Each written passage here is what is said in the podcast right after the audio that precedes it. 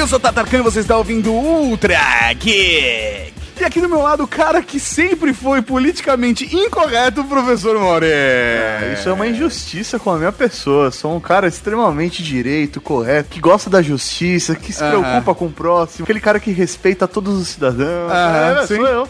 É sua cara. Eu, você descrevendo isso, eu diria, Mauri. Com, com certeza, Mauri. Com certeza. Temos também aqui a presença daquele cara, daquele mito, daquele podcaster que sempre faz sucesso aqui no Ultra Geek, Luciano Pires. Amigo, amiga, não importa quem seja, bom dia, boa tarde, boa noite. Meu nome é Luciano Pires e este é o. E não é, cara.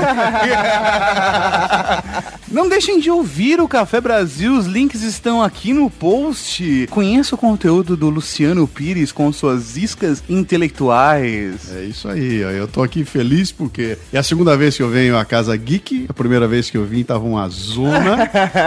Eles tinham acabado de mudar, tava tudo empilhado, era uma bagunça. E agora eu voltei, moçada, continua uma zona. Não, é brincadeira, tá arrumadinho, tá bonito, tá legal, tá todo enfeitado, colorido. comeu risoto de Muito alho bom. poró. É, ainda, ainda tive o risoto do Tato, cara. É? É isso aí, geeks. Hoje nós vamos falar sobre o limite do humor politicamente correto. Tudo isso, mas não agora. Só depois dos Recadinho! recados. Recado! Recadinhos do coração. Coração não, caralho. Tá bom, recadinhos. Recadinhos! Bah! Mas antes que você fale qualquer coisa, troca a música! Porque nós vamos falar de A Entrevista! Cara, que filme sensacional e nada mais justo do que esse podcast com o tema Qual o limite do humor ser patrocinado pelos nossos grandes amigos da Sony Pictures. Cara, numa boa, velho. Seth Rogen e James Franco, mais uma vez, naquele tipo de filme que a gente ama, velho. Velho, galhofa demais, sério, tá muito A gente- engraçado. O filme estreia essa semana, mas nós tivemos a oportunidade de assisti-lo antes. Sim, E, véi, tá muito Genial. bom, sério, tá muito bom. é aquela, é aquela coisa, cara, é aquela coisa. Eles são colocados em situações absurdas. O James Franco, ele faz o Dave Skyler, que ele é um... Um ele é apresentador. Um, apresentador. Cara, ele... Ô, sério, é, é o típico. Ele pegou o estereótipo de apresentador de programa sensacionalista, velho. Não, não, é e- muito engraçado. De entrevista. É, cara, é muito bom.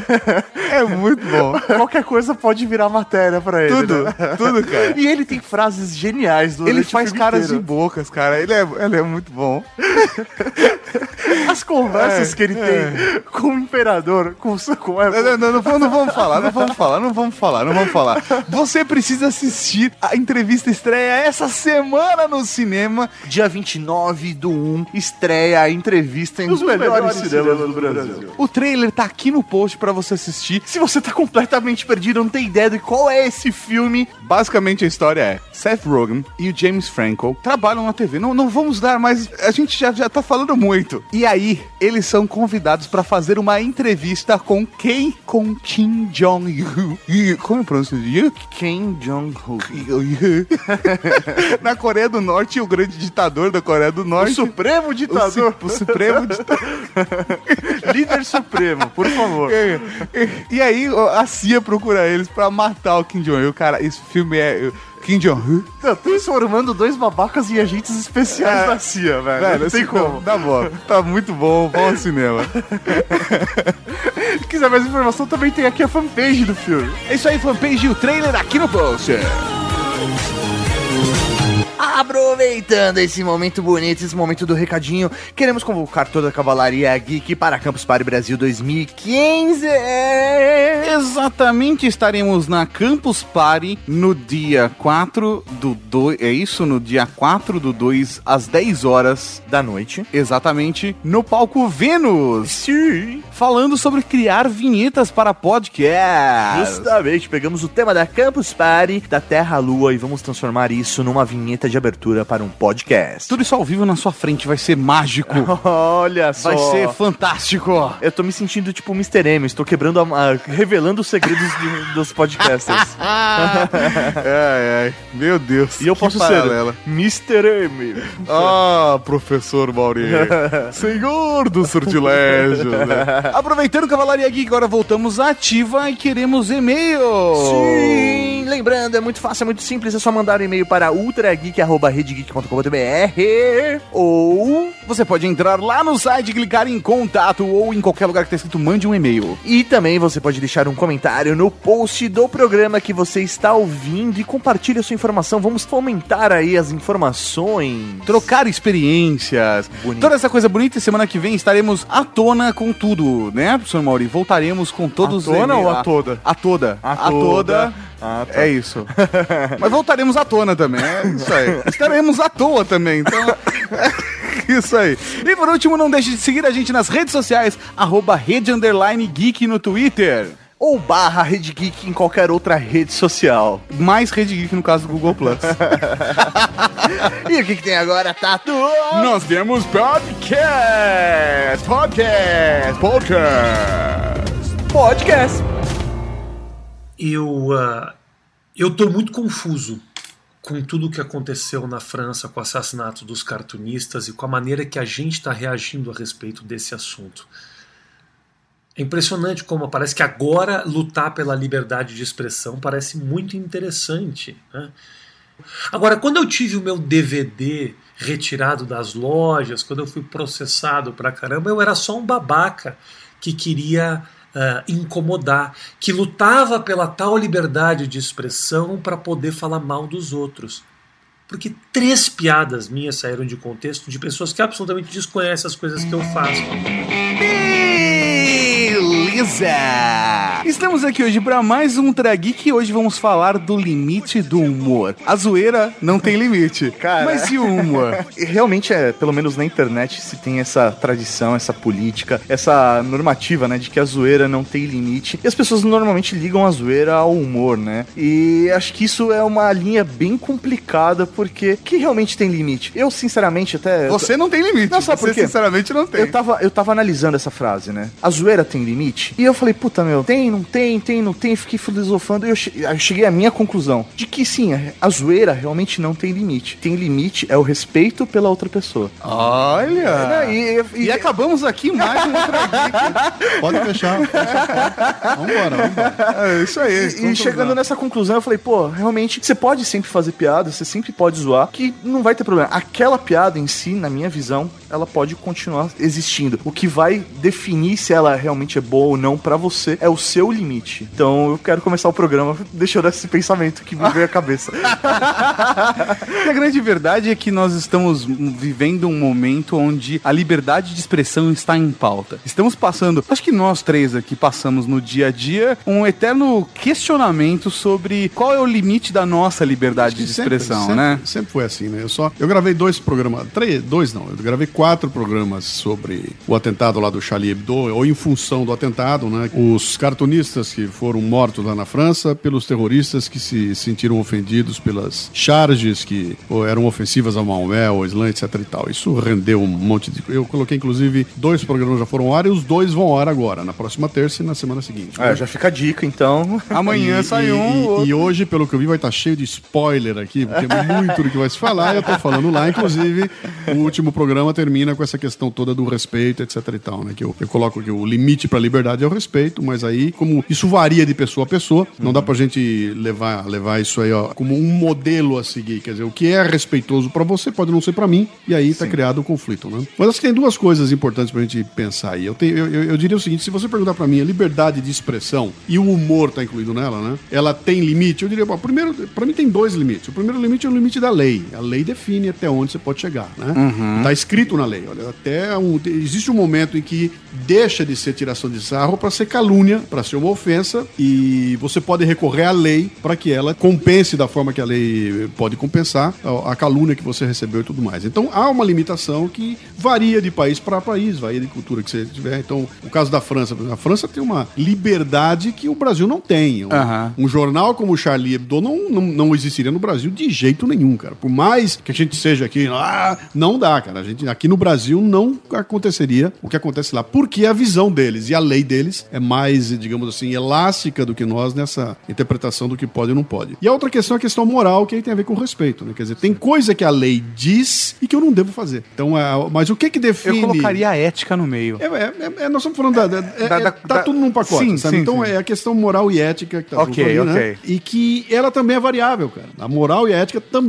são variáveis, né? Então é, é muito a ver comigo. Então o que é moral pra mim pode ser absolutamente imoral pra você. E aí de novo surge o conflito. Então nós estamos vivendo nessa dicotomia, né? E a pressão começa agora para que a lei endureça e possa abraçar mais questões que estão numa área cinza e que tem a ver muito mais com moral e, e ética, né? E aí o bicho começa a pegar, porque a- quando a lei endurece é o Estado cada vez mais botando a mão peluda em cima dos indivíduos, né? E abriu a porta, meu amigo, não fecha mais, né? Sei lá, eu vi situações como, por exemplo, a galera defendendo a situação do, do Charlie lá, na França, mas em contrapartida o cara acha um absurdo o fato do Rafinha Bastos fazer essa ou aquela piada, né? Quer dizer, eu defendo a liberdade do outro fazer piada, mas aqui dentro de casa não pode falar qualquer coisa, né? Eu acho um absurdo. É que são, é, são, são coisas é muito diferentes, né? delicado São- isso. E são coisas diferentes também, né? Quer dizer, você tem que entender o que, que os caras faziam lá e não dá pra compreender o que, que o Charlie Hebdo fazia sem estar na França, vivendo sob a lei francesa Sob a cultura, e com a né? cultura francesa. Aham. Se eu não tiver isso, eu vou olhar com o olho do brasileiro, cara. Então, pô,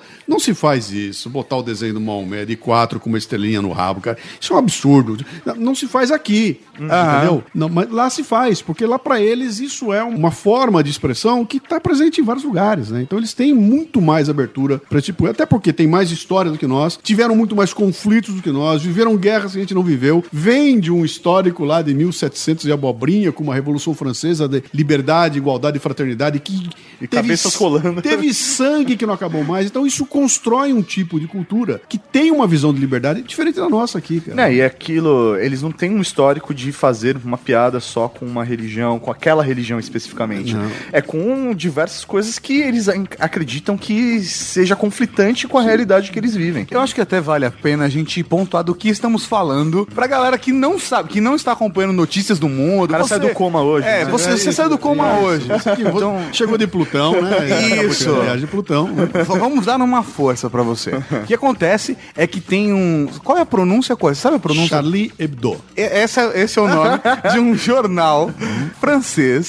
E esse jornal. Deixa, deixa eu dar, um- dar uma pausa aqui. Ah, esse jornal ele, ele é filho de um outro jornal que chamava-se ah, Harakiri. Era um jornal também completamente maluco, que lá nos anos 60 e pouco, ele faz umas piadas malucas sobre os dirigentes e é suspenso. O jornal acaba. E aí o pessoal se reúne e decide voltar com outro jornal com outro nome. E decide fazer uma homenagem a um jornal de humor que existia na França chamado Charlie. Era um jornal mensal que chamava-se Charlie. Eles pegam o Charlie e pegam o Hebdo, que vem de hebdomanário. Hebdomanário quer dizer publicação semanal. né?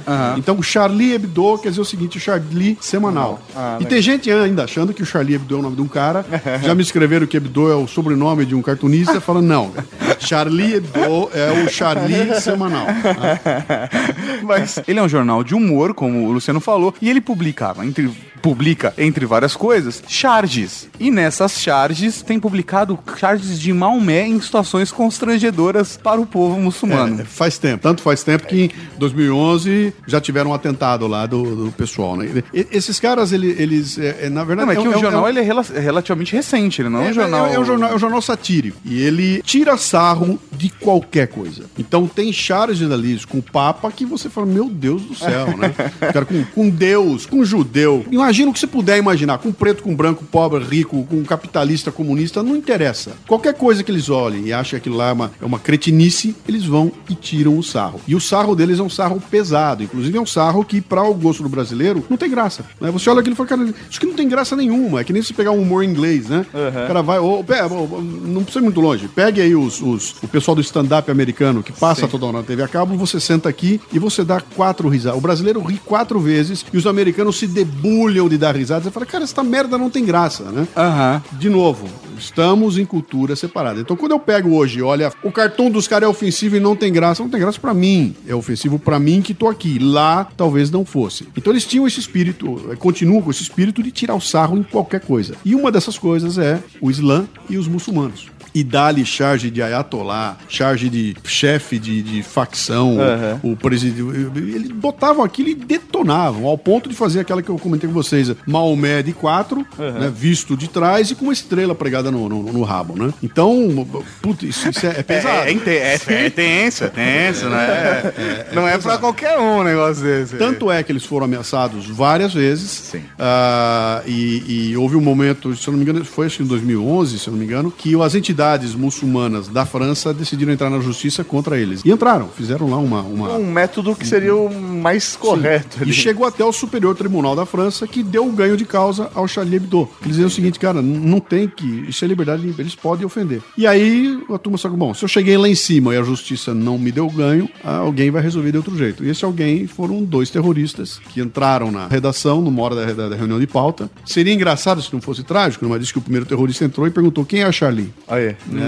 E o primeiro que foi foi o Charb, que era o, o- editor-chefe, né? Então eles iam falando e matando um por um. E mataram 10 pessoas lá dentro e mais dois guardas, uma coisa assim, né? Então mataram cinco cartunistas, mataram o pessoal que escrevia, saíram na rua, mataram o guarda na rua e foram 12 mortes que aconteceram ali. E com eles gritando na rua: vingamos o profeta, vingamos o profeta, né? Então tudo se leva a crer que aquilo foi uma reação à tiração de sarro que o Charlie Hebdo fazia da- da- da- dos muçulmanos e do Islã. É, e isso tudo gerou uma questão diplomática, é, um- uma preocupação global, né? Eu vejo uma porrada de países fazendo textos e questionando exatamente essa questão de e agora, qual, qual é o limite do Moro? O que a gente pode fazer ou não pode fazer sem, arru- sem, sem criar um, um conflito internacional, né? Que é complicado, porque o- aí o pessoal fala, eu, eu recebi uma série, ah, os terroristas matam 2 mil na África e ninguém fala nada. Os caras matam e ninguém fala nada. Quando vão lá e matam seis franceses, fica essa celema só porque era jornalista. Não, não é só porque é jornalista, é porque os caras saíram da área deles e foram matar os caras na tua casa, entendeu? Eles vieram aqui pra matar. E, e aí, de repente, você fala, "Mas pera, então não tem mais limite. Então, é,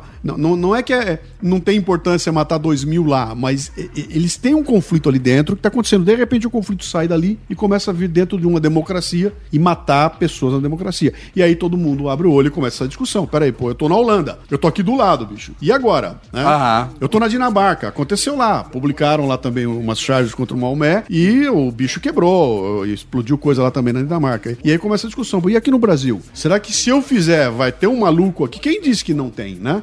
Sim. E aí começa a discussão. Então vamos tomar conta e alguém levanta a bandeira para dizer o seguinte: peraí, se eu decidir que eu não vou publicar a charge por causa do terrorista, quem tá me pautando é o É o terrorista. terrorista. E aí é a, maior- é a grande discussão. A outra situação que aconteceu, e acho que até é, é- é um ponto do, do link do programa, questão do filme Entrevista, que a gente inclusive falou aqui no Spot. Filme que a gente gostou muito, deu muita risada assistindo o filme. Acho que é um filme que até na nossa cultura bate, porque eu me divirto pra cacete, sabe? E você consegue enxergar que o cara tá sendo irônico, que às vezes ele Que é uma faz piada, É que é uma grande piada. É, põe- põe, esse no contexto também, porque foi engraçado, engraçado. Foi interessante que as duas coisas aconteceram em seguida, né? Sim. É, isso Primeiro a, primeiro a Sony anuncia o lançamento de um filme chamado A Entrevista, que tem como plot dois jornalistas que vão matar Kim Norte, Jong-un. matar o Kim Jong, sei lá.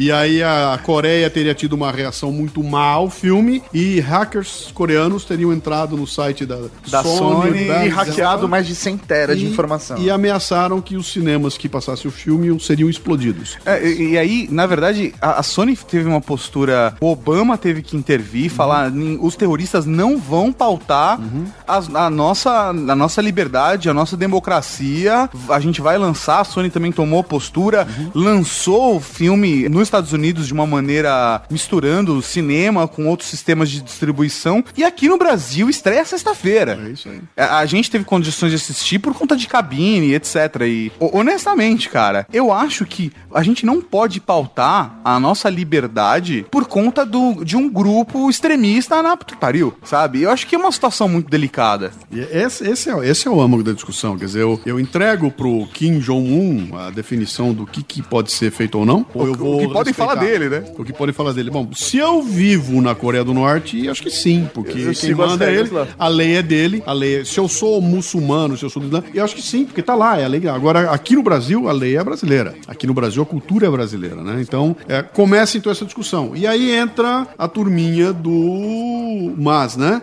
É, é, Mataram os caras, mas os caras tiraram o sarro, né? Então, pera um pouquinho. Então, uma coisa é você fazer piada, outra coisa é tirar o sarro. Então, como tirou o sarro, merece receber uma, um castigo. Uma punição. E o castigo foi tomar um tiro na cabeça. Tá certo isso, né? Não, então tem excessos e tem uma discussão maluca correndo agora, que eu acho que é, é de tudo que eu li no Brasil, cara, mas 99% do que eu li é, é- tem que ser descartado porque não considera diferenças culturais. E esse é o grande problema, cara. Eu, vou, eu como brasileiro, quero analisar a situação que aconteceu lá fora. Não, cara, não. não eu tenho que estar lá, saber como é que se passa. Eu tenho que vestir sapato de francês para entender o que é que significa um cara entrar em Paris e matar um outro francês está do meu lado aqui. Porque esse cara falou um negócio que o outro não gostou, né? Então eu acho que para um francês isso é muito mais dolorido do que é para um brasileiro. Sim. Porque são situações que eles viveram e que a gente não. Então, sem esse aspecto de entender a cultura, deixa eu deixar bem claro aqui. Eu não quero dizer que com isso a gente tem que entender que a cultura do terrorista é essa e tem que respeitar. Não, cara, terrorista é terrorista, tem que matar o terrorista antes dele explodir alguém, entendeu? O que eu quero dizer é o seguinte: nesse contexto todo. Essa é a opinião do Luciano Pires, Ultra Geek, não se responsabiliza.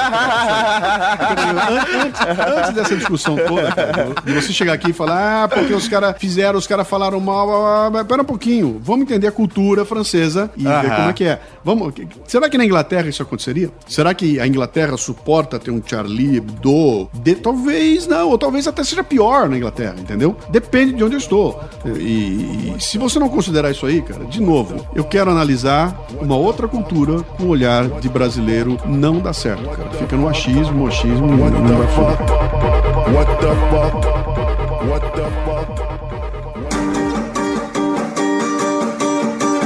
J'ai pas peur de toi, l'extrémiste. Viens descendre nos journalistes. Crois-tu passer pour un croisé en butant nos gardiens de la paix?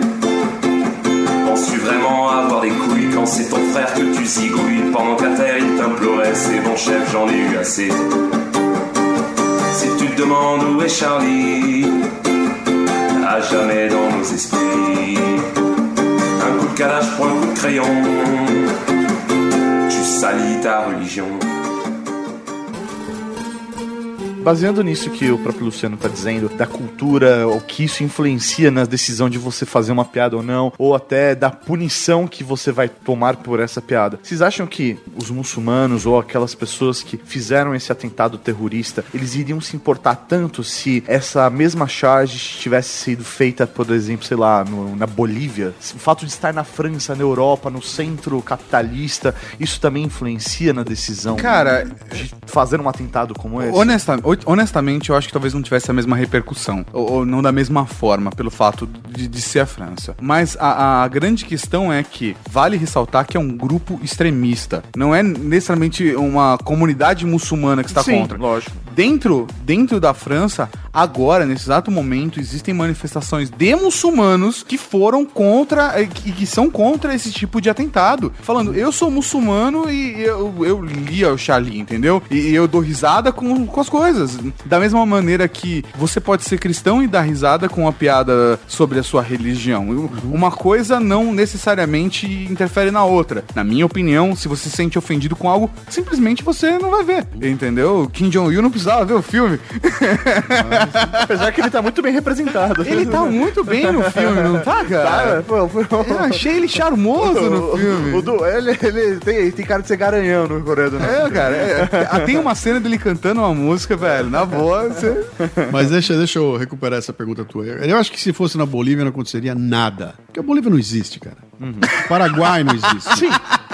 O Brasil não existe, entendeu? A América Latina, a América do Sul não existe. Agora, quando você vai lá pra, pra, pra França e você tem uma comunidade muçulmana gigantesca dentro da França, você vai pros Estados Unidos, que são o- os polos de onde brotam essas, essas tendências e tudo mais, o bicho pega pra valer, né? E quando eu falo esse negócio do não existe, eu não tô aqui dizendo. é, Cara, nós estamos na periferia do, desse centro. Sim, né? a gente tá na borda Nós não do- fazemos parte do Então, G8. A, a- a onda sai, a onda sai desses lugares e lá começa. E lá eles, até por história, é assim, cara, esses caras tomaram conta do mundo inteiro durante muito tempo. Então há um ressentimento mundial contra o imperialismo francês, o norte-americano, né? Então isso vai se juntando tudo, né? E aí tem um outro ponto que o Tato lembrou, né? Tem, tem uma comunidade gigantesca, tem muitos muçulmanos que estão indo e vão pra França. Então, cara, evidentemente, se eu não me engano, são 6 milhões, acho que é uma coisa assim. Cara, é, é um Não grupo é mais, é um 6 grupo milhões que- grande, que, moram um lá dentro. grande. né? Ah, Pensando que a França é, é, é, E é uma cidade, né? E, e há um problema muito sério porque esse grupo não está perfeitamente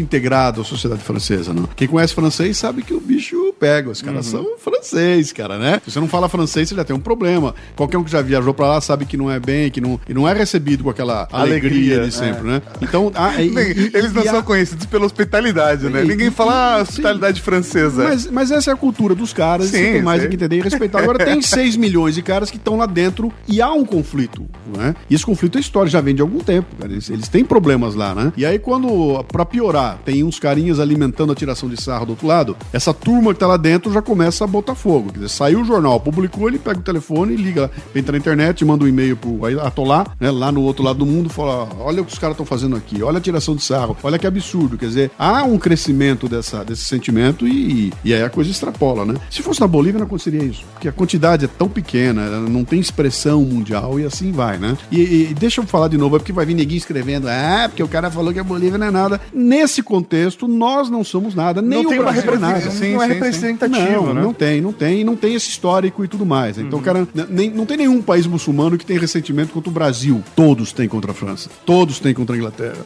todos têm contra os Estados Unidos e contra a Alemanha e assim vai, entendeu? Conosco não. Então eu acho que aqui seria bem diferente a, a- o A impacto, reação. né? a reação, né? Vamos reduzir a proporção da coisa? E quando a situação tá dentro do nosso contexto, dentro do nosso ambiente, a gente fala. Isso acontece na- no nosso trabalho. Nós somos comunicadores, o nosso trabalho é pegar a informação, enxergar o, o nosso ponto de vista dessa informação e repassar com a nossa linguagem. Às vezes a gente fala de uma forma ou fala de outra e as pessoas reagem a essa, essa maneira como nós nos expressamos. Por exemplo, você mesmo, Luciano, agora falou: Não, porque a Bolívia, o Brasil, nós não somos nada. Aí você, peraí, deixa eu explicar pra essas pessoas. e você parou duas vezes e explicou para as pessoas: Velho, por, por que a gente tem que se explicar?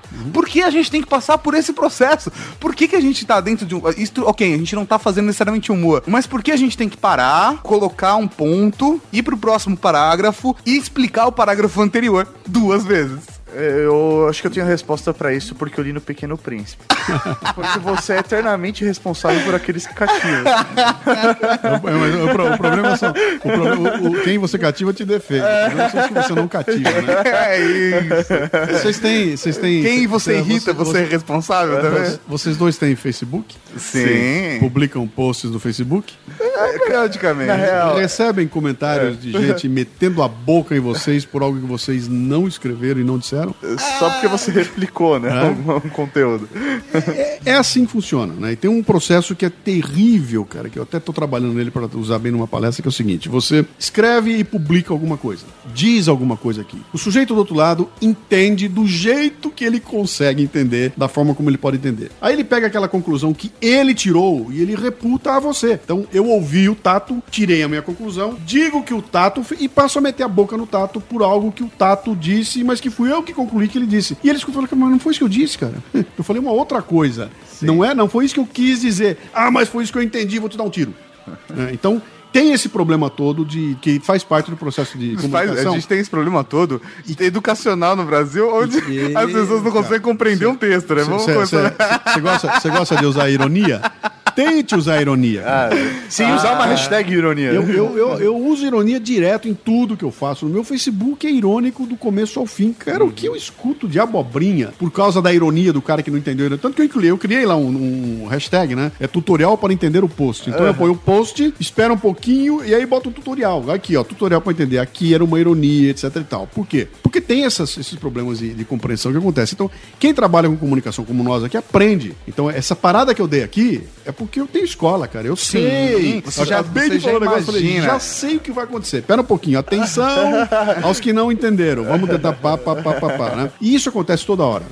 O, Lula abre a boca e fala uma A e vira B. O Fernando Henrique fala C e vira Y. E entra pra história como sendo isso e, e não, ninguém quer saber, cara. Ninguém quer ir lá entender e falar, mas peraí, não, mas não foi isso que o cara disse. Não foi nesse contexto, mas não, não interessa. Foi aquilo que foi compreendido, aquilo foi pra mídia e virou uma verdade absoluta, né? Aham. Então, esse é um problema sério que acontece, e aqui no Brasil tem esse problema todo da educação, a dificuldade do pessoal de entender o que está escrito, cara, de ler e entender é complicado. E com a pressa que tem, os caras leem o texto e faz um comentário, você fala, cara, mas não é possível, o cara não lê o texto. Eu, eu botei um texto essa semana, acabei de publicar ontem, que eu tô falando de profissionais que atendem a gente muito mal. E eu escrevo profissional com C, profissional, e abro parênteses e falo o seguinte, não é profissional com dois S. Profissional com dois S é outra coisa. Esse é profissional com C. E o primeiro comentário que entra, Luciano, não é profissional com C, é com dois S. Cara, ele não leu o texto. Não, e, aí, e aí eu intuo a continuação do texto que o cara não escreveu, né? Seu idiota, seu ignorante, seu burro. E aí quando alguém perguntar, você conhece o Luciano Pires? É que ele é um idiota, ele escreve profissional com C. E você fala, cara, mas o cara não, ele não leu, não é possível, ele não leu o texto. Foi um né? artifício! Foi um artifício na construção do texto! E aí se- nós temos que lidar com isso o tempo todo, que é um problema que faz parte do processo de comunicação. Eu costumo dizer, cara, eu sou responsável por aquilo que eu escrevo e aquilo que eu digo, não sou responsável por aquilo que você entende, mas você pode me dar um tiro. Aham. E aí eu vou falar, cara, eu tomei um tiro porque não foi isso que eu quis dizer. Não é o caso do Charlie Hebdo. Tava claro lá. É, Não, não, foi isso que eu quis dizer. Não, Foi isso que eles quiseram dizer. não, não, não. Lá, tava, lá não tinha meio, lá era, lá era na lata, né? A história toda. Mas como você trouxe pro Brasil, toda- nós temos esse componente do Brasil. Eu escuto e já fico puto, né? Tá todo mundo nervoso, né? Tudo é pessoal. Sim. Eu escrevi esses caras, que horror. Eu escrevi um post que, que, que, que tinha, tinha um contexto dizendo o seguinte: Estou há 40 horas sem luz em Moema, bairro nobre de São Paulo. E publiquei. Quando eu escrevi bairro nobre, eu falei, vem merda. E publiquei, cara. Mas na hora vem a merda. Bairro nobre é bom, dá uma sensação de urgência, né? Aí você fala, lá vem. Pô, por que, que você escreveu bairro nobre? O que quer dizer? Que você é melhor que os outros? Eu falo, não, cara.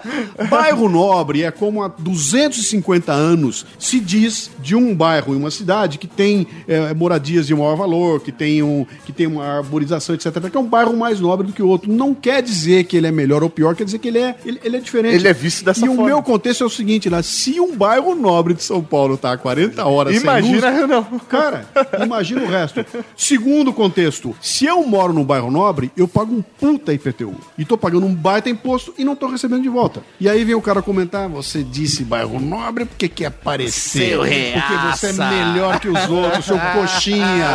Você, e você fala, você tá vendo, cara? Então eu tenho que lidar. E não era nem o- não é humor aqui, mas no fundo era humor, né? Você fala, é com isso que nós estamos lidando hoje em dia. Quer dizer, tá- tudo vira ofe- ofensa pessoal, né? Tudo é ofensa pessoal. Você vê aqui no programa e falou o seguinte: vou sair de férias estou indo para a Holanda. Ah, o texto que eu botei no ar ontem, que me policio. Começa o texto assim: sob o sol escaldante de São Paulo, quebra o ar-condicionado do meu carro. Terminei de escrever e falei, pronto. Aí eu falei, quer saber de uma coisa? E continuo o texto. Sim, eu sou um coxinha que dá. é, Que tem ar-condicionado, que tem tem ar carro. ando com ar-condicionado no meu carro porque eu sou coxinha. E aí eu continuo o texto, entendeu? Porque eu já sei que vai vir neguinho. Tá? Você já, você já falou pro cara, eu, eu já disse o que você ia dizer, então não precisa falar nada. enche o saco. Que é um grande lance. Que aí, aí, aí, aí, Isso funciona, Não, não, e, aí- e aí tem uma pista muito legal que tem a ver com essa questão toda do sarro, cara. Quando é que o sarro funciona? Quando a vítima reage, cara. Se, se o cara ficar puto, tudo funcionou. Pegou, agora você tira um sarro e o cara não tá nem aí, tem graça o sarro. O A sarro gente sabe isso desde a escola, É, né? desde a- a sua primário. mãe já te ensina. Se te zoarem, dê risada, porque se você ficar irritado, a piada vai continuar crescendo. Exatamente. Só que hoje todo mundo se irrita. Tudo é pessoal. Com a mídia social, então, com os Facebook da vida, então é um terror. Ficou horrível, né? Então tá muito difícil, né? Tá muito difícil essa questão toda de você conviver com esse politicamente correto, com essas susceptibilidades. E aí você começa a se policiar. Então, pô, eu sento pra escrever um texto e falo, mas pera um pouquinho, de repente eu tô me proibindo de colocar um negócio no texto porque eu acho que tá alguém não vai entender lá na ponta. Então eu tenho que mudar aquilo. E aí quem tá me pautando de novo é alguém É, que é. tem uma compreensão diferente Ou a minha. sua, a sua percepção do que alguém pode reagir. Sim, mas, mas é aquela história. Como, como eu, eu não tô falando pra dois caras, eu tô falando para no Facebook pra 70 mil, é claro que no meio dos 70 vai ter os que pensam assim. Sim. E aí, de repente, aí, aí você fica puto, falando, pera um pouquinho, porra, então já não sou mais eu. Né? Antigamente eu falava palavrão com uma facilidade, eu já não falo mais. Por quê? Fiquei educado? Não, cara, eu tô, já sei a reação que vai ter, então eu tenho que reduzir, etc e tal, mas já não sou mais aquele mesmo cara, né? Tem um professor, o Clóvis de Barros, é um, é um professor filósofo da USP, o cara é brilhante, ele é muito legal, e ele dá muita palestra, né? E ele fala palavrão que não acaba mais, e ele fala caralho o tempo inteiro, é o caralho no meio da palestra, caralho! E ele fala toda vez, ele fala, ó, vocês desculpem aqui de eu falar caralho, mas assim, esse sou eu. Quem me contrata, me contrata por causa do caralho. Então quando eu chego aqui e começo a falar, se eu não disser, não sou mais eu. E eu fui dar outro dia uma palestra para um grupo de senhoras e me pediram, antes da palestra, por favor, o senhor não fale palavrão. E ele disse o seguinte, cara, eu nunca falei tanto caralho na minha vida. Sabe por quê? Porque se eu não Porque falar... aquelas senhoras estavam precisando. Porque se eu não falar, não sou mais eu, entendeu? Deixei de ser eu pra ser alguém que eles querem que eu seja. E, e- e esse é o grande problema. Tem gente que não aceita isso. entendeu? Tem gente que fica na boa, tem gente que não aceita isso. E as senhoras ficaram três semanas sem dormir. Ah, Com excesso de caralho. Sonhando. Sonhando. Ah, bons tempos do caralho. Eu estava lendo que o Ziraldo disse que os cartunistas franceses devem ser considerados heróis. O mesmo Ziraldo que eu assisti no Observatório de Imprensa, o programa da, TV Cultura com Alberto Dines, que disse que se eu fizesse aquela piada do bebê com a neta dele, ele ia até mim e dava um tiro na minha cara. Eu- esse menino é doente, você me desculpa. E se eu fosse pai, o marido dele, eu dava um tiro na cara dele, mas não tem nem dúvida. É muito babaca. Eu leio o tempo inteiro, Je suis Charlie. O mesmo cara que há um tempo atrás falava, não, esse cara é um trouxa. Esse cara é um trouxa que só quer usar esse argumento da liberdade de expressão para ser racista, para ser homofóbico. Eu fui chamado de homofóbico. Eu cheguei em São Paulo, trabalhei quatro anos em uma festa gay, chupei muita rola. Não, não é verdade, isso não é verdade. Eu vi o vídeo faz pouco tempo, foi lançado, o Rafinha Bastos, comentando essa questão do Charlie, né? E é legal que ele, ele falou muito pouco da questão do Charlie em si, ele, diretamente, né? Ele falou de uma maneira muito subliminar. O que ele fez é que ele colocou a, a relação dele com a história de uma maneira mais explícita. Ele falou o seguinte: Vim aqui Traduzindo, ele fala que ele vai criticar o Ziraldo, porque o Ziraldo estava defendendo o Charlie, que ele achava um absurdo do que, o que havia acontecido com aqueles humoristas. Com aqueles caras que estavam fazendo as charges deles, estavam se expressando. E ele falou. E ele coloca o trecho no vídeo dele. Ele fala assim: "O- Mas o Ziraldo não tem o menor direito de fazer- falar isso. Quando eu lancei meu DVD, eu tive o meu DVD proibido de ser distribuído por conta de uma piada, porque um grupo se ofendeu. E quando eu fiz tal piada, o próprio Ziraldo, num programa de TV, falou que se eu fizesse essa piada pra família dele, ele ia vir aqui e me dar um tiro na cara. E ele coloca o trecho do vídeo do Ziraldo falando isso na entrevista. Ele fala: A gente tá falando sobre o quê? Não é sobre liberdade de expressão? Não é sobre liberdade? Assim, traduzindo o que o, que o Rafinha quer dizer, tipo assim, ok, quer dizer que na França falar isso é bonito. No Brasil, quando eu me expresso e faço uma piada, é, ok, os, os- os humoristas nem sempre precisam fazer uma boa piada. Quando. Até uma piada, acho que o próprio. Acho que uma- o Patrick Maia fala isso. Eu, eu acho que é do Patrick Maia, que ele faz exatamente uma piada assim. A vantagem de você ser um humorista e não ser um médico é que se eu não fizer uma piada boa, você não vai rir, né? E se eu fizer uma cirurgia, uma cirurgia que não for boa, você vai. E ele faz uma risada do tipo do cara que foi. que teve, sei lá, uma paralisia por conta de uma cirurgia. Ele faz uma piada dessa. A questão é exatamente essa. Só que, qual é a repercussão que essa piada ruim gera? Às vezes o cara não acerta na piada e ele não tem obrigação. E eu acho que é exatamente esse ponto. O humorista não pode acertar todas as piadas. Porque Eu, eu eu acho que, é um problema- surreal isso. É, eu acho que tem um problema de proporção. Você não pode comparar o Charlie Hebdo com a piada do Rafinha. Não tem o menor cabimento. São duas coisas completamente diferentes, sabe? Tem, eu, eu arriscaria dizer o seguinte: ó, o Charlie Hebdo tem 5 mil anos de história pra chegar naquele momento lá. Aham. Rafinha é um bobinho, cara. É, é um bobinho. Ele fez uma piada idiota. E a piada que você se refere é a piada com. É a piada da a- com a Vanessa, aquela filho, história tal. toda que gerou. Quando aconteceu aquilo tudo, vieram perguntar pra mim, né? "Bom, O que, que você acha? Eu falei, cara, foi grossura, cara. que é Puta de um mal educado, fez uma grosseria. E em vez de chegar lá e falar, pô, desculpa, cara, eu fiz uma. Não, resolveu comprar bandeira porque eu sou. Bicho, é um puta de um grosseiro e acabou. E encerrou. E a piada é ruim, entendeu? É, é bobalhada, é de aparecer. E aí você vai ver. E, e não dá pra comparar as duas coisas, né? E aí eu imagino o Ziraldo, eu- ou, ou qualquer outro. Qual foi a consequência daquela piada ruim que ele fez?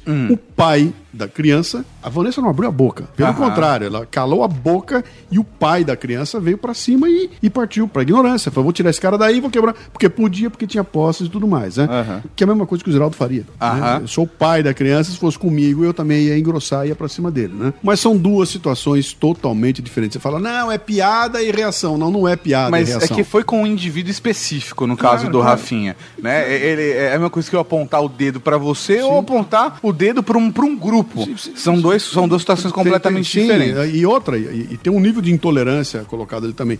E tem mais, que eu não sei se, se a piada não fosse com a Vanessa, fosse com outra moça que tivesse um outro marido, talvez o cara desse uma risada, cara. Ele chegava e falava, puta bobo, né? Seu bobalhão, vai, seu idiota, ah, quem é esse trouxa aí, né? Eu, eu não teria nenhuma repercussão. Então, mas A- é exatamente a- isso. a- Como repercute isso? Então, mas eu acho é- que é esse o ponto. Mas baseado, queria- mas baseado na sua- no seu próprio exemplo. Um humorista ele não é obrigado a acertar todas as piadas. Certo. Assim como um médico não é obrigado a acertar todas as cirurgias. Infelizmente. Só que se Quer dizer, não, não acerta, infelizmente, eu gostaria que eles acertassem. mas né? se o médico não acerta a cirurgia, ele sofre consequências por isso. Sim. Assim como o humorista também tem que sofrer consequências por isso. Mas E- é, é- é um negócio que tem a ver, olha. Faz parte da democracia você poder falar, um jornalista poder publicar o que ele quiser, o jornalista poder dizer, escrever o que ele quiser. Isso é parte da democracia, é liberdade e não pode se abrir mão disso. Faz parte da democracia alguém reagir e entrar na justiça contra o cara, cara. É isso aí. É isso que- é esse era o ponto que eu queria Isso chegar. também é parte da democracia. Eu tenho o direito de ir na justiça e processar o cara que contou uma piada que, que eu não gostei, cara. Que não, e isso faz parte. É meu direito, entendeu? As duas coisas existem, né? Agora, quando a justiça vai pro lado do humorista, do jornalista, etc., essa outra pessoa perdeu. Perdeu. A- agora, a questão é qual a consequência que isso chega pra essa pessoa? Mas, e- se então, você então, vai vamos- ultrapassar, vai dar o next step, ou se você fala, ok, eu perdi, é, eu me sinto injustiçado, mas essa é a vida, nem Vamos, sempre eu ganho. vamos ao exemplo clássico, o exemplo da escola base, né? Esse Vamos é lá. clássico. Toda vez ele acontece. Atenção para quem chegou de Plutão ontem, para quem estava em coma. Escola base, é, acho que não foi nos anos 80, se não- anos 90, não me lembro mais quanto foi, faz bastante tempo isso. É uma escola para crianças bastante pequenas que houve uma acusação de que estaria sendo praticada pedofilia, um motorista, etc e tal. E bom, a, a história foi a seguinte: as crianças teriam feito alguns depoimentos, crianças de 6 anos de idade, dizendo que estavam sendo bulinadas pelo pessoal da escola, e o mundo caiu, esses caras quase foram linchados, perderam tudo, foi um negócio terrível. A, a vida do dono, da dona da escola, da professora, acabou a vida. E eles foram trucidados pela imprensa quando lá na frente se descobriu que não era bem assim. E aí, quando se descobriu que não era bem assim, todo aquele tsunami não voltou para dizer atenção, tudo aquilo não é verdade, é mentira. Apareceu uma notinha, não é bem assim. Só que a vida dos caras estava arrasada. Receberam anos depois aí, da, a justiça mandou pagar ah, indenizações. Indenização. Continua pagando indenização, mas a vida dos caras está arrasada, né? Então, o processo todo foi percorrido, cara. A justiça foi lá, no fim, concluiu isso, que eles não tinham culpa, mas a vida dos caras está arrasada. Como é que você faz, cara? Como é que você compensa isso?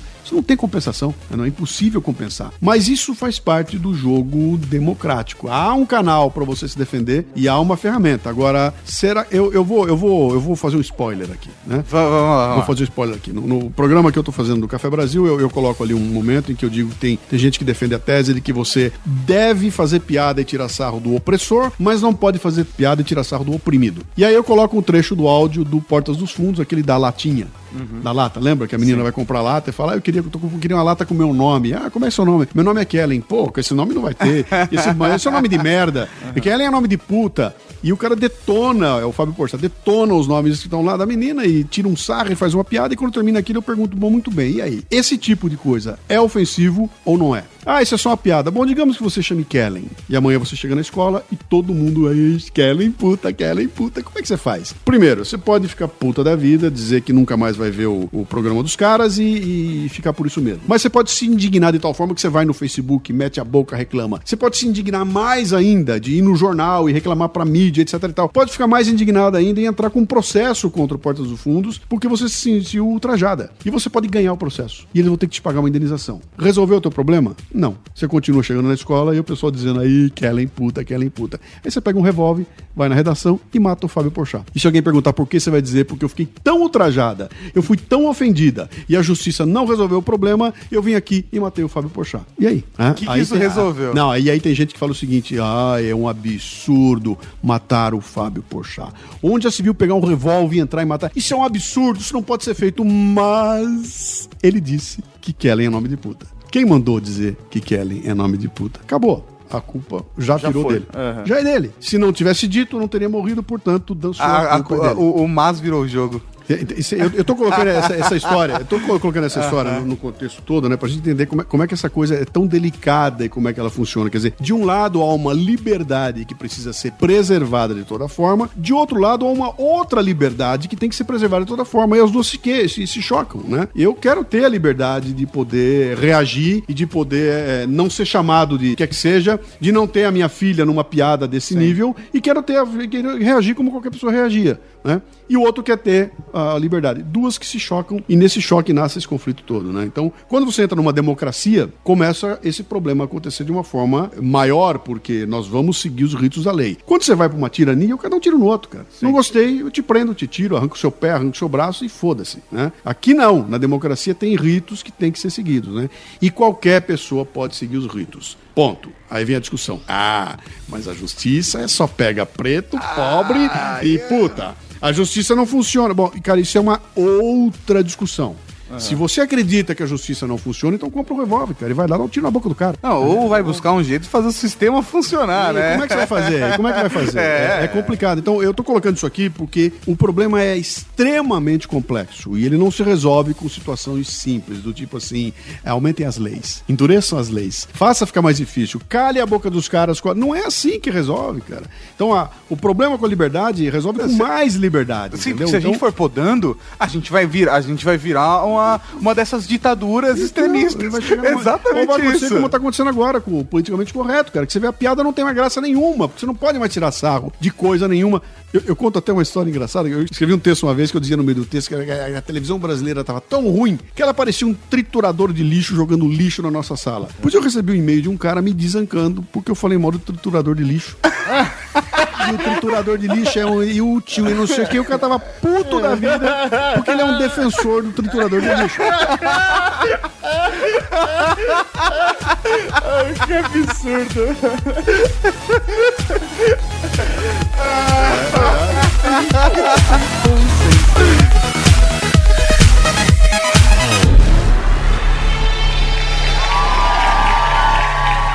Obrigado. Obrigado, tudo bem? Tudo bom com vocês? Tudo bem? Eu adoro fazer isso aqui, cara. Vim aqui contar piada pra vocês, que é a melhor profissão, sério. É muito bom ser comediante, é fácil. Sabe, não tem responsabilidade de trabalhar com comédia, é muito fácil. É bem mais fácil ser comediante do que ser médico, por exemplo, muito mais fácil. Eu sou comediante. Eu sou comediante, eu conto uma piada, eu erro a piada. Você olha pra minha cara e fala, hã? Agora, se eu erro uma cirurgia, você olhar pra minha cara e falar, ah.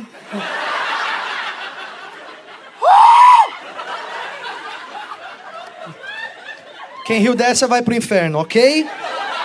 Ok. Dentro dessa questão da piada, de você achar engraçado, não achar engraçado, tem também a- as questões que você sempre vai achar engraçado quando está ocorrendo com a outra pessoa. Aham, aham. É, qual é esse limite? Vocês têm o limite só pra você e não pelas pessoas que estão à sua volta? Uma situação mesmo com o pessoal do Porta dos Fundos, né? É, eles fizeram. Eles sempre faziam, fazem piadas diversas vezes com gays, Religião. Religião, mas assim, é, eles nunca tinham pe- pego tão pesado, por exemplo, com uma religião católica. Uhum. Quando- quanto aquela situação onde a garota vai no ginecologista Sim, e o cara- imagem é, e a imagem. menina. É isso aí. É, Cara, até isso então, gerou, quantos, velho. quantas pessoas que seguiam essa religião adoravam Porta dos Fundos, só que por esse vídeo passaram a odiar e falar mal? Porque antes aquela piada desse mesmo grupo era boa e agora ele passou a ser um grupo ruim porque eles fizeram essa piada. É, mas é que também ninguém olha os caras que são católicos ou que são cristãos de alguma forma, assistiu e deu risada. E conseguiu entender a piada da coisa e falou: putz, é, é, é muito louco. Tem realmente os caras que ficam enxergando imagem de Cristo em tudo. Olha, olha, olha onde só os caras estão enxergando imagem de Cristo.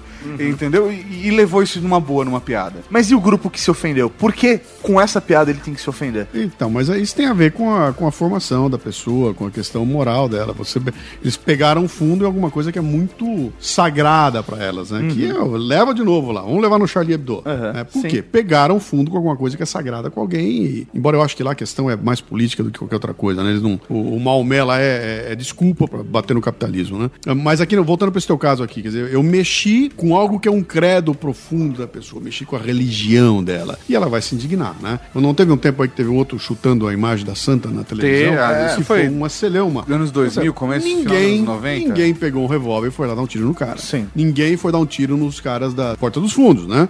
Porque não, não chegou nesse nível. Mas a indignação, ela aí a gente tem que respeitar, cara. Entender que se eu mexo com lá. Tem cara que eu chego lá e xingo o cara. Aí eu, aí eu, viado, o cara, é, viado é você, não enche o saco. O outro vai que viado, quem mandou falar que é viado? Por que, que um reagiu e o outro não, né? Tem todo o repertório, tem a questão moral, a história de vida desse cara. De repente você mexe com alguma coisa que você não sabia, né? E, e a gente tem que entender isso e saber que a hora que eu boto na rua essa minha opinião, vai ter todo esse tipo, essa gama de gente recebendo. E vão ter os que vão ficar puto e vão ter os que vão relevar. Tem os que vão falar que eu sou um puta do idiota, cara, puta bobagem o cara fez e alguém vai dar risada, né? Sim. Então, é, isso acontece. No momento em que eu sou figura pública e abrir a boca para expressar opinião, eu tenho que entender que vai ter todo tipo de reação assim. A gente, pelo menos aqui, toma uma postura de como lidar com o nosso conteúdo. Mas até que momento eu vou ter certeza que eu não tô passando o limite de uma pessoa ou não? Até que ponto a gente se poda? Até que ponto a gente fala assim, olha, não, eu não, eu não vou fazer, eu não vou portar o ponto. Eu- é raramente, e eu, eu digo raramente mesmo, a gente tá gravando um programa e a gente faz uma piada, dá risada fala, opa, ah, essa piada aí, a, a gente que se conhece, nós somos um grupo de amigos que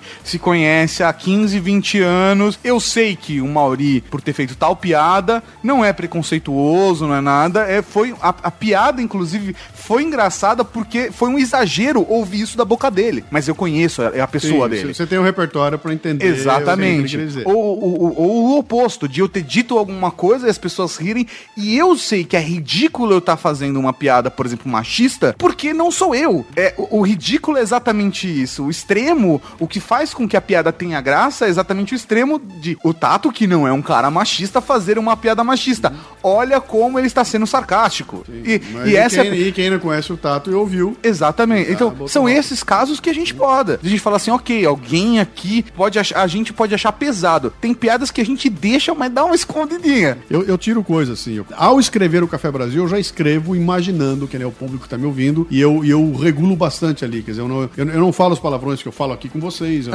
no dia a dia. Não ponho no Café Brasil. Porque é a linguagem do programa É a também. linguagem do programa, o programa vai em rádio, etc e tal. Então eu tenho aquela questão do respeito, né? Então eu Uhum. não quero é chocar as pessoas. Eu acho que de repente o, o foda-se que eu falei aqui teria um impacto legal lá, mas se eu tirar não vai causar tanto problema. Então eu falo dane-se, né? Então eu faço isso normalmente, né? E depois quando eu escuto o programa, eu corto mais um pouco ainda. Então eu, por exemplo, agora no programa que vai ao ar, né, eu, eu pedi pra tirar a frase. Tá pronto o programa, eu ouvi o programa e falei, cara, essa frase ficou excessiva. Ela não precisava, porque se ela entrar, vai ter gente entendendo que o que eu quis dizer é outra coisa. Se eu tirar, não vai perder nada. Então eu pego e tiro aquilo lá em respeito às pessoas que estão me Que ouvindo podem e se e que podem falar, então pra que, que eu vou criar mais um, um- um atrito aí, né? Mudou a minha opinião, a tirada da frase? Não. né? Trocou o que eu queria dizer? Não, mudou nada, tá, tá tudo igual, só que ela perdeu talvez uma... Mas aí eu falo, não, eu abro mão disso aí. E abro mão de porradas e coisas da minha liberdade quando eu boto ela diante da questão da responsabilidade. Quer dizer, pra mim, antes da liberdade vem responsabilidade, né? Você perguntar pra que, que a liberdade perde pra quem? Pra responsabilidade. Aham. Então, se eu concluir que o exercício da minha liberdade vai prejudicar alguém que não tem nada a ver com isso, eu não vou fazer. Mas isso sou eu. Entendeu? Eu não faria aquela piada do Rafinha de jeito nenhum. Mas de jeito nenhum. Primeiro, porque é ruim. né? Segundo, porque aquilo vai ser uma humilhação. Mas na cabeça do cara, isso nem passou na hora. Eu quero fazer gracinha. Sim, Entendeu? ele foi spam. Não, joga a eu, eu gracinha vou me colocar na situação, não, não necessariamente na situação do Rafinha. Eu passei por uma situação muito parecida com essa. A gente tava fazendo a transmissão do Black Friday, e essa transmissão do Black Friday, 98% do nosso público é maior de idade. E quem não é maior de idade, tá aqui porque tá errado. não, mas brincadeiras à parte. A gente fala Porque que... mandou uma autorização Porque dos pais. mandou uma autorização dos pais.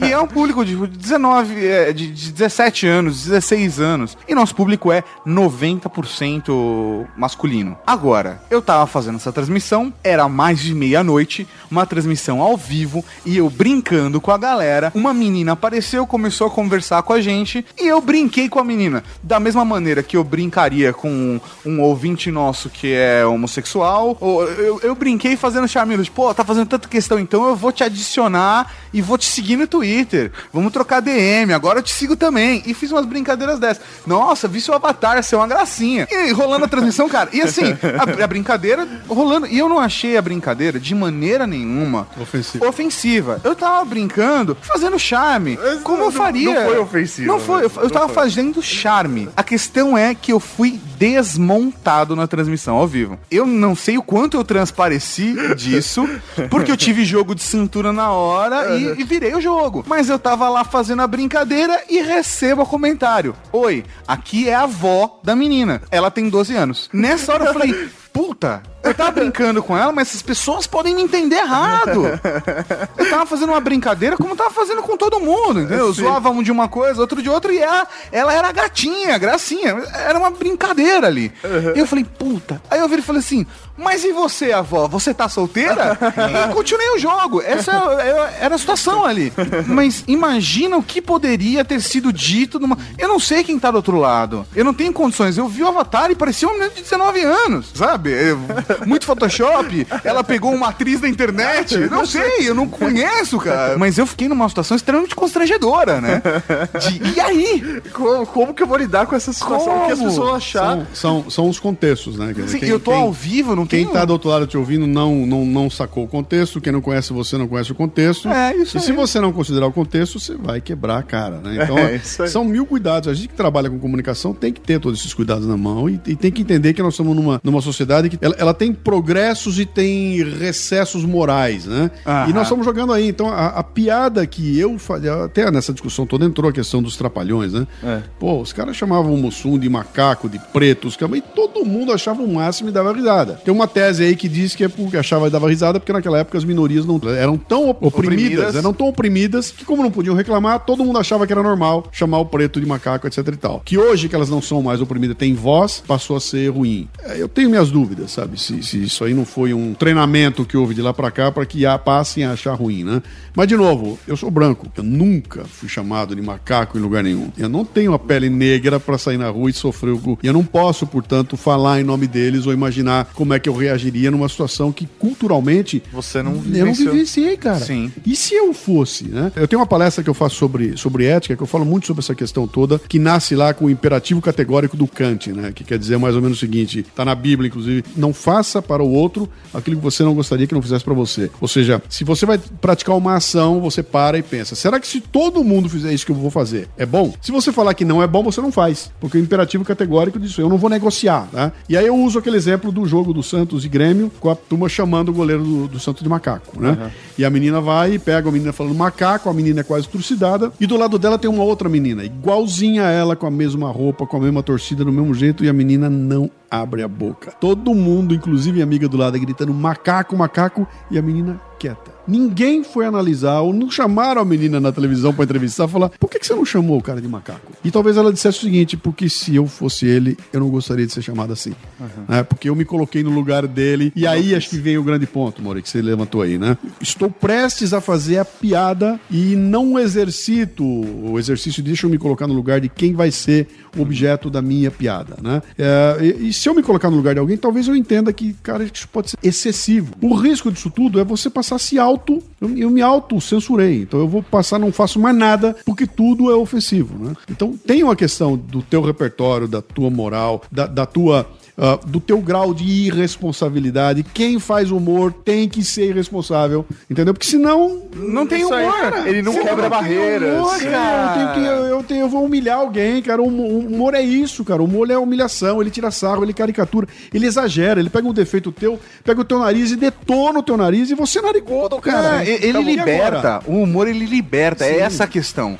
É o cara que ele é narigudo, ele faz piada sobre ser narigudo e isso liberta ele da opressão que ele pode sofrer. E um outro narigudo que eu vi e der risada é o momento em que essa capacidade que você tem de lidar bem com, essa, com, com o sarro que tiraram de você, tiraram da tua roupa, da tua escolha, tiraram da, da, da tua sexualidade. Se você lida bem com isso, isso é uma demonstração muito clara que você tem habilidade para viver em sociedade, cara. Né? Você consegue conviver numa sociedade. Quando eu reajo na porrada, eu não tenho essa não consigo reagir. Eu não tô pronto para viver em sociedade porque eu sou incapaz de, de receber um sarro ou uma tiração de sarro. Né? De novo, tudo isso tem limites. né? E a a gente tem que entender o seguinte: há um momento em que deixa de ser sarro para ser ofensa. Aham. né? Então, e aí, quem é que define se é ofensa ou não? Voltamos pro começo do programa. Estamos de novo no Charlie, no, no- no Charlie Hebdo, né? Quem defende se aquilo era ofensa ou não? Do ponto de vista deles, dane-se se seja ofensa. Do ponto de vista de um fanático do outro lado, estou profundamente ofendido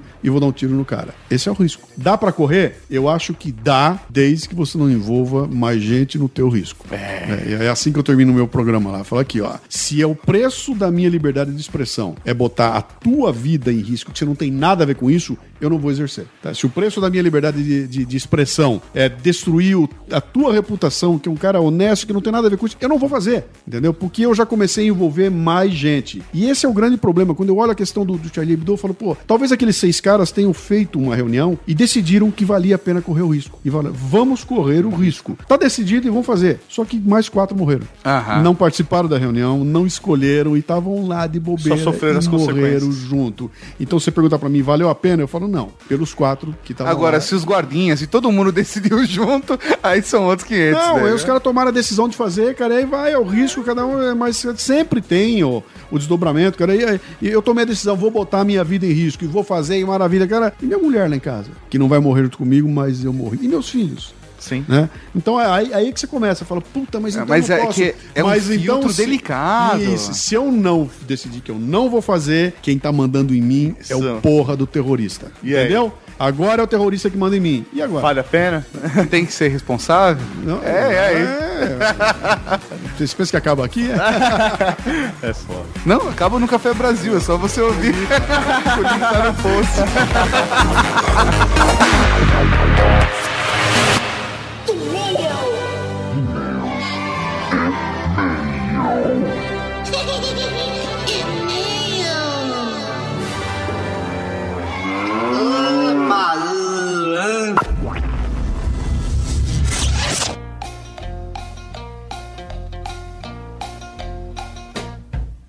É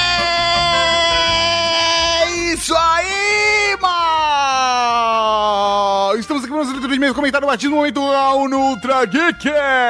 Que saudade! Ah, moleque, que saudade, mano. Estamos de volta, agora É, sim. Esse momento que é, velho, é a gente aqui cara a cara com a Cavalaria Ah. Geek, olho no olho, beijo. Não.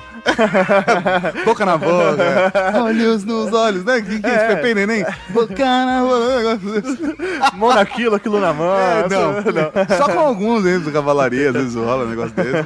Mas Não é nada do tipo. Comigo só com as Amazonas. Não, mas exatamente. Não deixam de ser membros da cavalaria. Geek. Eu fui bem específico. É, tudo bem, eu não preciso ser. ah, eu sei. Eu sou um heterossexual que não precisa ser.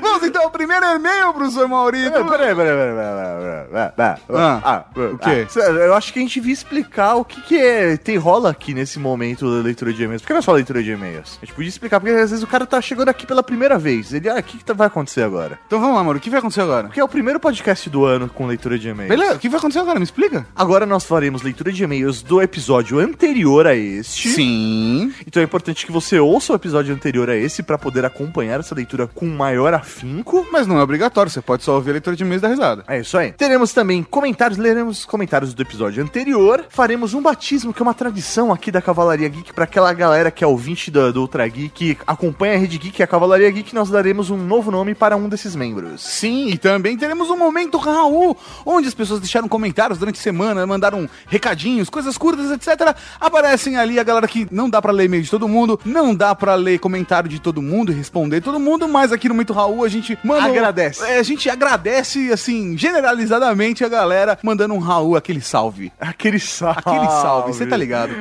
Esse, essa leitura de e-mails especial, a gente separou alguns e-mails que nós recebemos durante as férias e achamos bacana pra dar uma complementada. Show. Meio que pra fechar com chave de ouro. Beleza. Ah, e pra mandar e-mail pra gente é só mandar pra ultrageek.redgeek.com.br, deixar um comentário no post do podcast que você ouviu, ou clicar em contato ou mande um e-mail no site. Fechou. Vamos ao primeiro e-mail do Leon Lobo da Cavalaria Geek. Ok, ok. Muito bom. Aqui é o Leon Lobo da Cavalaria Geek e eu vou ensinar pra vocês o regime de Einstein. Vamos lá. E igual a mc quadrado, ou energia igual a massa vezes velocidade da luz ao quadrado. Também podemos ler que massa é igual a energia sobre velocidade da luz. Ao entendeu? quadrado. É ao quadrado. Ele inverteu. Ele, Ele inverteu. inverteu. Ele, ele jogou pro, pro lado a energia. Sendo a velocidade da luz uma constante, quanto maior a energia, maior a massa. Uma vez que você seja preguiçoso, logo a sua energia é baixa e isso lhe tornará magro. Olha só, hein? Quanto mais massa você tiver, mais energia você vai consumir e já era. Ou você engorda mais, né? Porque você precisa de mais energia. Mas eu vou numa nutricionista. Mas muito obrigado, Leon Lobo, pela dica! Um Raul pra você, velho! O próximo e-mail é de Stefan Passold Damascena. Stephen Passold, ma, Passold, ma, eu não sei como se pronuncia o Passold. É, parece um. Passold. Parece que ele tá em promoção, né? Ah, tá, sold out. É, isso aí. Passold out. Isso aí. Fala, Cavalaria Geek Raul! Raul, meu velho! Olha eu aqui de novo, sou eu, Stefan de Blumenau, Blumenhell.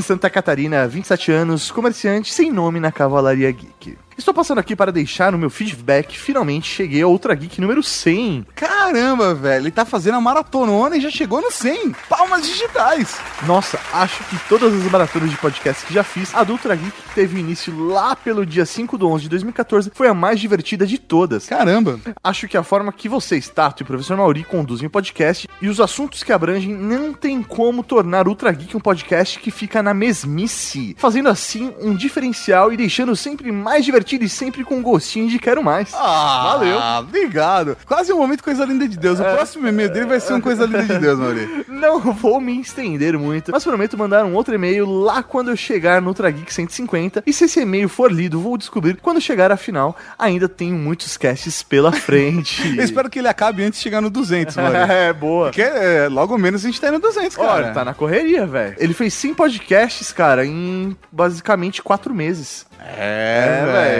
O cara não tá transando. um Raul para Stefan. Um Raul, Stefan! O próximo e-mail pro Sr. Mauri não é um e-mail qualquer. Ele é um e-mail especial porque é um batismo! Raul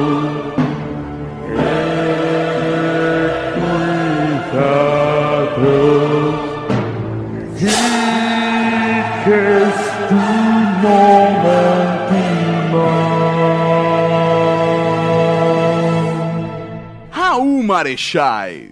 Raul. Aqui quem fala é Rodrigo Figueiredo J. Rabelo. Venho por meio desta solicitar meu batismo na cavalaria. Ouço sempre e interajo quase nunca. Ca- 99% da, da cavalaria geek só ouve, né? Mas me identifico principalmente pela máxima geek transão. Eu acho que é um, É, geek transante. Geek transante. Nossa, a cavalaria geek é transante, né? Falando um pouco, explicando sobre. E, e também é polida. Sim. Falando um pouco, explicando sobre mim, eu sou o ouvinte que sempre ouvo. Cavalaria geek match com louvor. Muito bom, mete com louvor.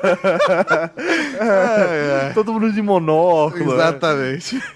Eu sou o ouvinte que sempre ouve os programas em velocidade de 1,5 ou 2. Já comentei algumas vezes, isso é verdade, ele já comentou, eu me lembro desse- dessa situação. Às vezes coloco conteúdo no WeCast quando não tem também. Bacana, é sempre bacana a galera que vai lá e complementa o conteúdo no WeCast, colocando imagens, colocando textos, Imagens. imagens, textos e referências. Boa. Acho que, olha, ele tem uma sugestão, Maurinho. Acho que o nome ideal pra mim seria Do Contra ou algo assim. Porque sempre quero ver as coisas de maneira diferente. Quero ver o outro lado, quero provocar a discussão e fazer as pessoas pensarem. Quase nunca aceito uma opinião sem contestar. Ah, Agora tá, ele tá divergente aqui, porque ele não contesta, mas também não deixa comentário, né? É. Ah, ele faltou comentário, né? É, ele velho? nunca discordou da gente, então. É, porque a Nenhuma gente tá vez. sempre certo, Maurinho. Agora sim, não, beleza. Rodrigo, tá certo, cara.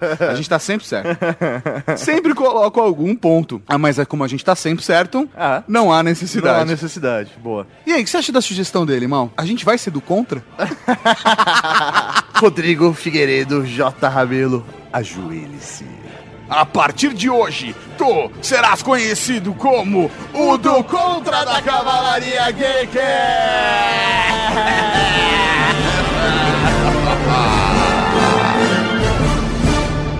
Pediu com o nome e já veio ele mesmo. É, olha só. Nós não fomos do contra dessa Ah, vez. dessa mas vez. eu achei da hora. Eu conheço pessoas que são assim. Que são. Eles contrariam, não porque discordam, Só mas pela porque querem- discussão. Só pela discussão. Ah, eu conheço um cara, ele mora com a gente. Eu conheço um outro cara que não mora com a gente, mora em Brasília e participa do Traíra.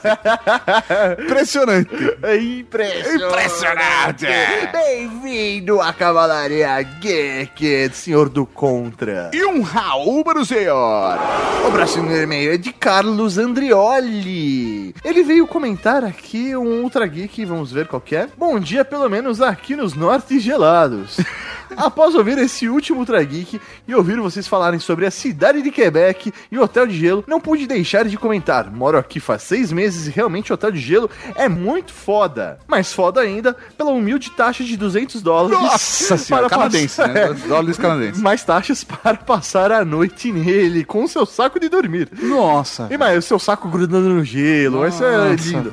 Vai ser sentando na privada. Nossa. Tocando uma bronha nesse hotel de gelo. Nossa, cara. Eu não consigo entender. Literalmente saco roxo. né? É, eu não consigo entender quem pagaria para sentir frio desse jeito. Mas realmente a cidade é inspirante e foda demais. Como o frio é foda demais, Ele fala é muito foda, foda demais, né? Foda, foda, foda demais.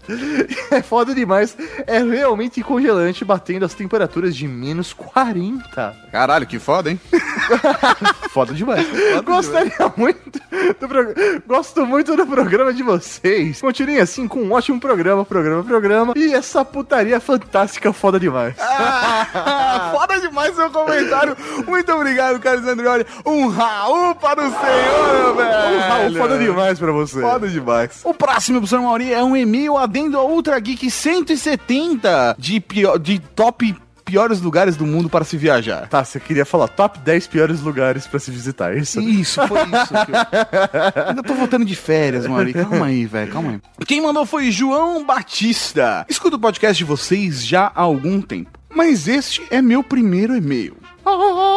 Pretendo ser breve, então irei direto ao assunto. Na edição do Ultra Geek 170, sobre lugares perigosos, houve uma grave omissão. Nossa. Sunnydale. Sandale? Sunnydale. Nessa pequena cidade da Califórnia não há. Muito bom. Não há apenas a criminalidade comum e gangues, mas vampiros, lobisomens, múmias e toda a forma de monstros imagináveis, localizados sobre uma boca do inferno. Caraca. E se não bastassem também as instalações experimentais secretas do governo americano, condenadas à catástrofe, e a necessidade da população aprender o plural da palavra apocalipse. Caramba, que lugar é esse? A única vantagem parece ser o baixo preço das moradias. Ele entrou no- na, na ideia do, do- do top 10. Ah, é. Sunnydale, uma mulher de Buffy, a caça-vampira. Nossa, Lembra que tinha Angel e Buffy? Sim, lembro. Sunnydale, Sunnydale. Que beleza. Muito bom, muito bom. Enfim, espero que corrijam essa falha. Não, já está aqui. Já tá Nós. Estamos avisando a cavalaria. Não evitem Sunnydale. Sunnydale. Evitem Sunnydale. De modo a alertar os incautos ouvintes sobre os destinos das próximas férias. Um Raul para João Batista. Da Brasília. De Brasília. Vamos agora, Tato, para aquele momento gostoso, aquele momento que é rapidinho, aquele momento que é de encher os olhos d'água. O momento Raul!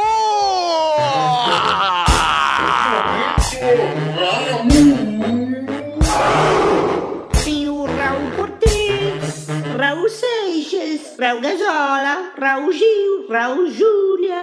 Cara, tem Raul pra caralho aqui.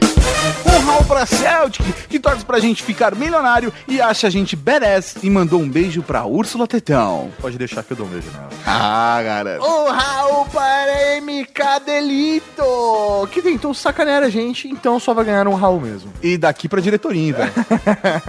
e um Raul pro Donatella da Cavalaria Geek, que vai pra diretoria junto com o MK Delito, tá? De mão dada. Vocês vão ter que andar de mão dada, velho. a professoria vai pegar pesado agora. O Raul para o Underval, que sentiu falta do filme O Jovem Einstein. Não tinha como colocar. Não. tinha, não, não, não dava. Um Raul pro portador cético da daga Jatman da Cavalaria Geek, que achou o Ultra Geek fodão. Ou ele tava falando do Einstein, que o sei. Einstein era fodão. Eu vou falar, eu vou considerar que sou eu. Ultra Geek Certeza. fodão. Um Raul para Rony da Cavalaria Geek, que falou que Einstein sempre entendeu as mulheres, e por isso ele era tão pegador. Um Raul pro estimador da Cavalaria Geek, que diz que Einstein tem o bigode mais famoso de toda a ciência. É verdade, tem uma galera que se destaca, né, pelo bigode. É. Por exemplo, Tom Selleck no cinema e televisão. Tom Selleck, o bigode mais famoso de cinema e televisão. Olha só. Por exemplo, Salvador Dali, o bigode mais famoso das artes. Olha só. E tem o da política que a gente ignora. O Raul para Granopolos, que manja dos Paranauê do binário. e um Raul pra Paulo Pereira, que criticou os moleques bombistas das festas de final de ano.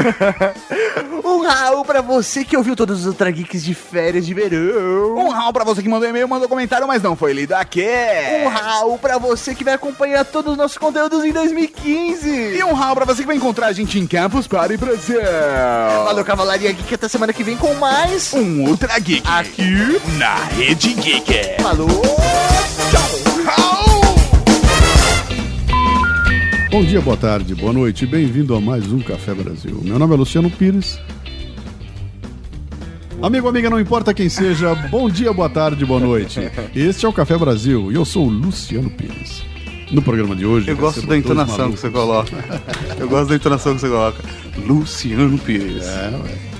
É o marketing, né? É o merchan. Você acabou de ouvir o Ultra Kick.